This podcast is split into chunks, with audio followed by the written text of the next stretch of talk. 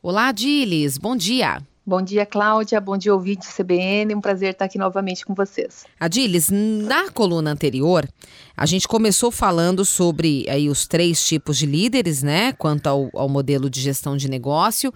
O primeiro foi o líder visionário e hoje a gente vai falar sobre o líder gerencial.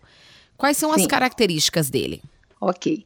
É, o líder gerencial ele tem uma importância muito grande para o negócio, porque ele usualmente é a pessoa, né, o profissional, que cuida do gerenciamento dos números, dos dados, dos resultados, é, ele cuida dos indicadores, é, ele fica muito atento à questão do estabelecimento das metas, quais ações que serão né, necessárias para que as metas sejam realmente cumpridas. Ele tem um papel muito importante na gestão do negócio, né, em toda a operacionalização, na rotina né, das atividades de como que elas estão sendo desenvolvidas. Uhum. E isso tem um papel muito importante porque quando você tem um bom gerenciamento, né, um líder que cuida realmente né, dessas questões ligadas aos números, é, é possível que se tome algumas medidas corretivas no decorrer do percurso. Porque é, um, um erro muito comum, Cláudia, que as empresas cometem é deixar para olhar o resultado quando fecha o mês. Hum. E quando fecha o mês, já acabou o mês, né? Não há mais nada a se fazer. Não tem e, mais jeito, né? Não tem como já remediar. foi, né? Uhum. Não volta atrás. Então, o líder gerencial ele tem um papel muito importante, porque quando ele tem esse olhar atento para as informações e para os resultados que estão sendo gerados né, naquele período, seja um, um relatório diário ou semanal, ele ainda tem tempo para reverter a situação. Ele pode muitas vezes rever a estratégia, criar uma nova ação, é, fazer uma ação interna interna, de alguma forma que, os, que motive também os vendedores ou rever a política de preço. E a gente tem visto na pandemia é, a importância do líder gerencial, porque quando você tem um bom líder gerencial, ele fica atento a tanto às oportunidades quanto às dificuldades. E cada segmento, dentro desse momento que a gente está vivendo, é, tem enfrentado a pandemia de uma forma muito diferente, porque alguns segmentos têm gerado muitas oportunidades e outros estão passando por grandes dificuldades. Então, a, a liderança gerencial nesse momento, ela é fundamental porque seja para aproveitar a oportunidade, potencializar o negócio, ou para não deixar a empresa quebrar, né? O que, uhum. que eu uhum. preciso fazer? O que, que eu preciso olhar? E um ponto muito importante nessa, nesse sentido é a velocidade de resposta. É, hoje, as pessoas, de modo geral, e todos nós, né, estamos muito atribulados, muito corridos, todo mundo tem muita pressa. E muitas vezes você ter a velocidade em enviar um, um orçamento, em você dar uma resposta para o cliente, se você tem um canal de comunicação com o WhatsApp com o cliente, você responder de uma forma com agilidade, prontidão de resposta faz com que muitas vezes você feche negócios, é, uhum. é, mesmo sem muitas vezes ser o melhor preço ou até o melhor produto do mercado. Mas né? pela agilidade é um... e o atendimento, né? Rápido. Exatamente. E a liderança gerencial, ela cuida destes aspectos, uhum. né? De como é que o cliente está sendo tratado, como é que está acontecendo, se, de quantos contatos que a gente tem, quantos que a gente está fechando, se não está fechando, por que que não está fechando, o que que está acontecendo, o que que pode ser feito.